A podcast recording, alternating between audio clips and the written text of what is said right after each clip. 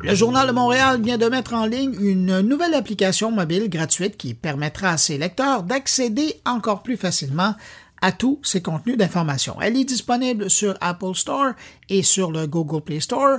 Pour en savoir un brin plus sur l'application et cette nouvelle offensive de Québécois sur le mobile, on retrouve Charles Tran, directeur de la création éditoriale chez Numérique.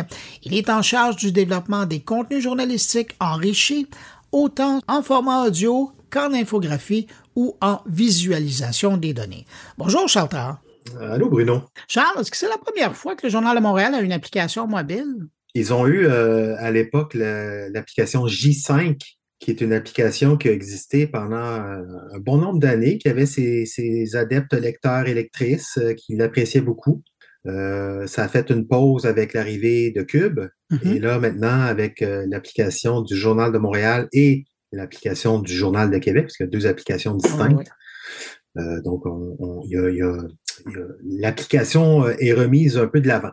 Effectivement. Et qu'on règle la question, parce que c'est sûrement dans la tête des gens, la différence entre euh, l'application du Journal de Montréal et le Journal de Québec, c'est essentiellement la localisation des textes? Exactement. Donc, il y a des contenus qui seront, euh, comme pour les éditions papier, il y a des contenus qui se retrouvent dans le Journal de Québec, il y a d'autres contenus qui se retrouvent dans le Journal de Montréal. La majorité des contenus se retrouvent dans les deux.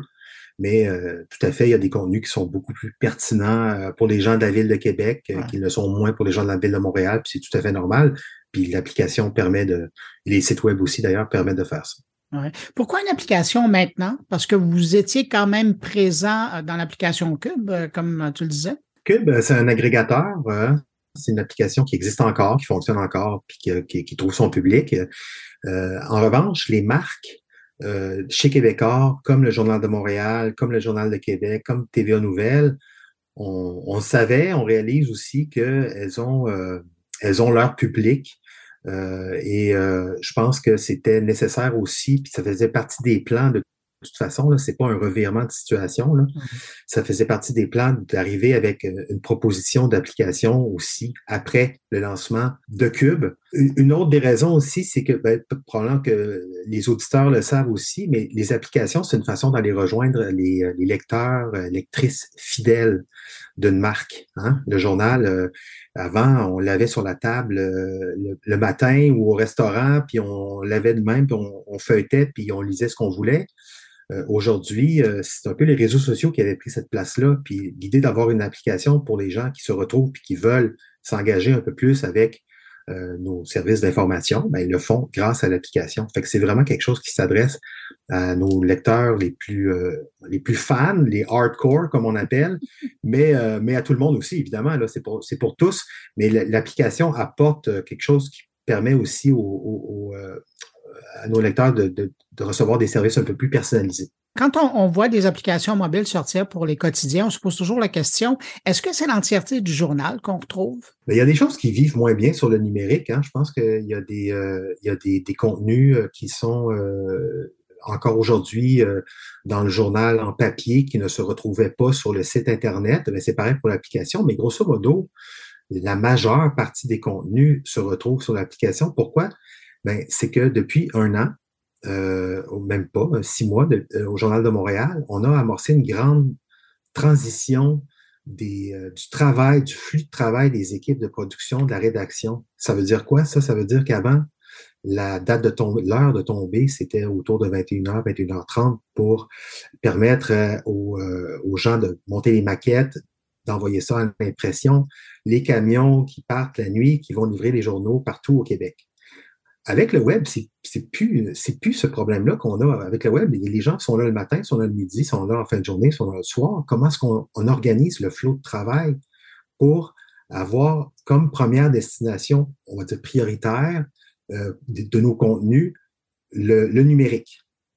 Et donc, on a, recommencé à travailler en fonction de ça. Puis, il faut pas oublier aussi qu'un journal tabloïd, on l'ouvre en deux.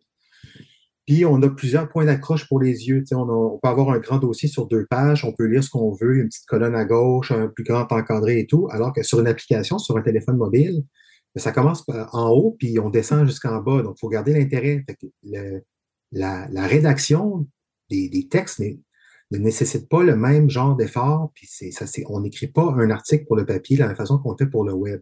je dis ça parce que moi, depuis deux ans, j'accompagne les, les, journalistes du Journal de Montréal dans la rédaction de dossiers, on va dire, un peu enrichis sur, mm-hmm. sur le web, les plus grands dossiers, notamment avec le bureau d'enquête. Puis souvent, je me retrouvais avec des textes qui étaient destinés au papier, puis il fallait les assembler un peu, un par-dessus l'autre, pour donner du sens à tout ça, alors que on réalise bien que le, travail qui était fait pour le papier était remarquablement fait, mais c'était pas toujours un heureux mariage euh, sur un téléphone mobile. Donc là, euh, dans les rédactions, le mot d'ordre, entre guillemets, c'est vraiment on travaille, on pense au mobile. Puis l'intérêt avec le mobile aussi, pour, j'ai l'impression que je me perds un peu dans ma réponse. Là. non, mais je trouve ça intéressant comme réponse. Mais j'ai l'impression que, euh, ben, c'est ça, le, mobile, ce qui est intéressant, c'est qu'on peut vraiment bâtir un peu comme une tour Lego avec des, blocs un par-dessus l'autre, on, on, déroule, il y a un sens à ça.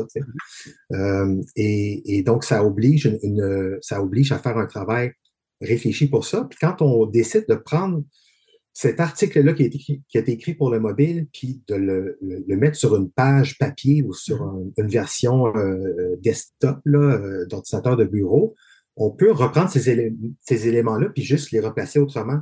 C'est-à-dire que le travail est déjà fait. Alors que c'est intéressant. Donc, c'est faire l'inverse, c'est plus compliqué. C'est ça. C'est plus facile de penser d'abord mobile et par la suite de le décliner en version papier. Tout à fait. Ça, on le réalise bien. Après, c'est une culture de travail. Mm-hmm. Le Journal de Montréal va avoir 60 ans l'année prochaine.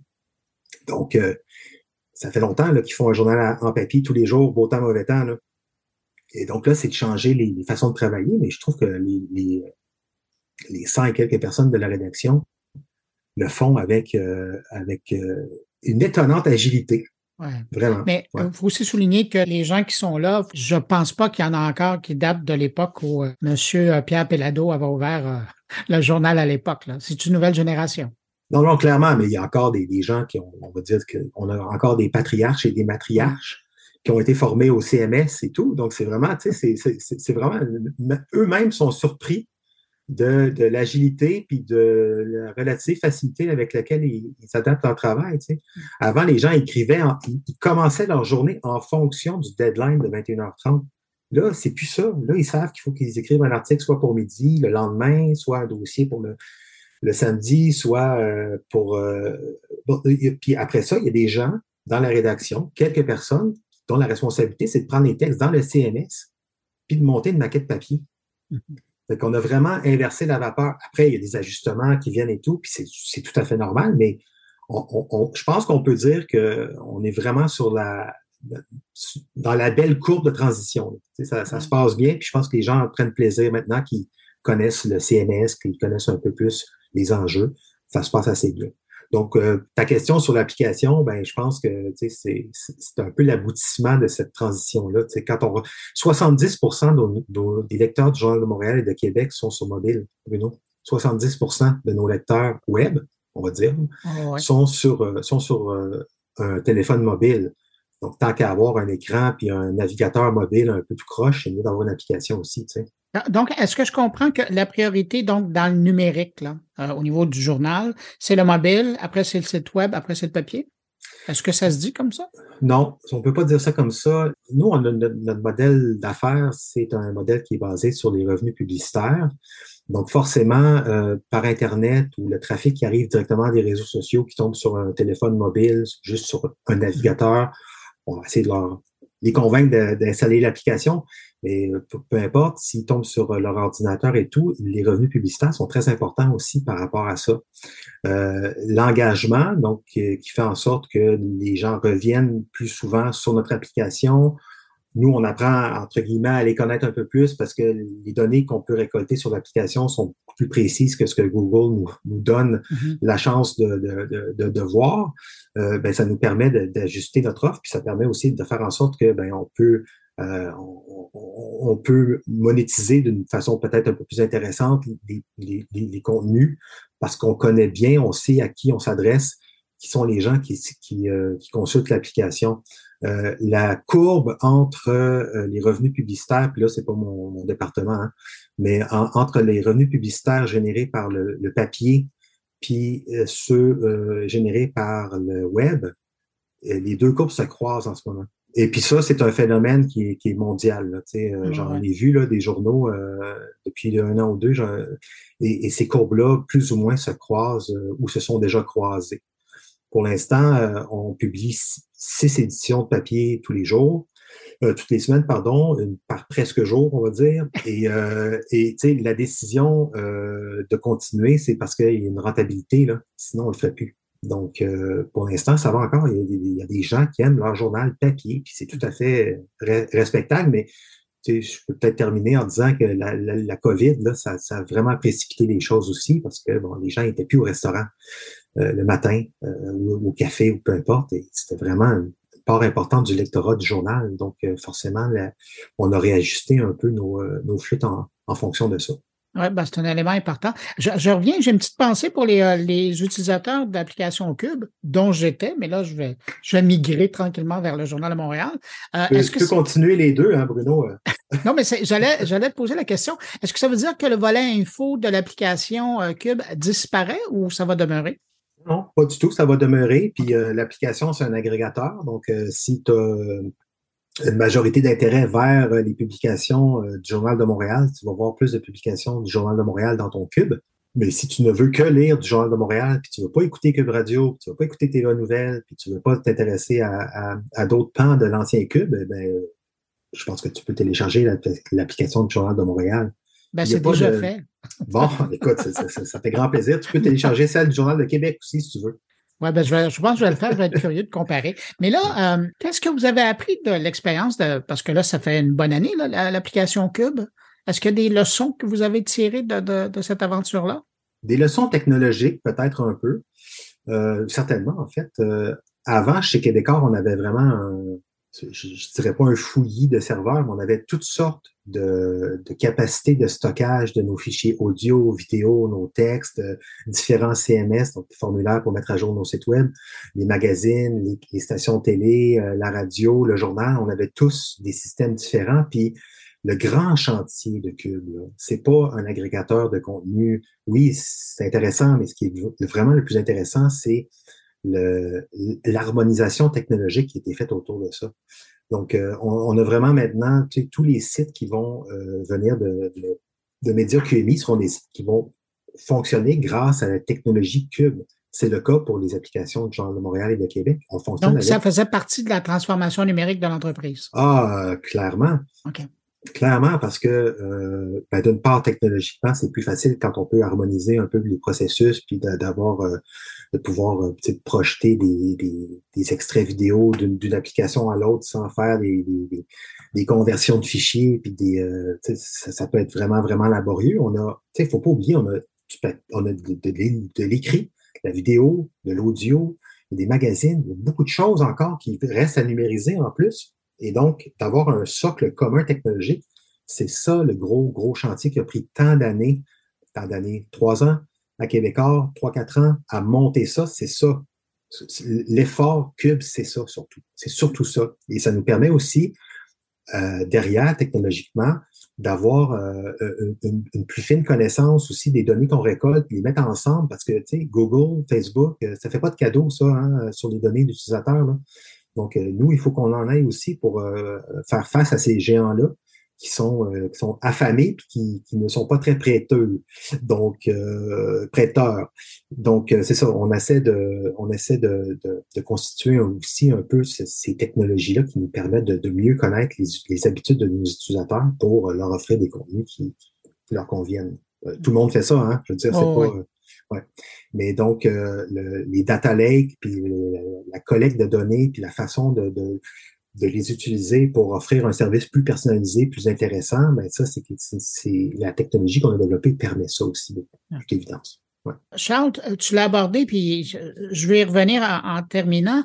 La question se pose. Euh, justement, tu le mentionnais, la pandémie, ça a été difficile pour la plupart des, médias imprimés, justement parce que les gens étaient moins dans les restaurants, dans les lieux publics où ils consommaient, ou tout simplement dans le transport, où ils consommaient leur, quotidien papier. Bon nombre de médias euh, ont utilisé cette raison-là pour diminuer l'impression de leurs journaux. Ça a été le cas pour vous. Là. Il y a une édition euh, qui, a sauté. Normalement, c'était 7, vous êtes passé à 6.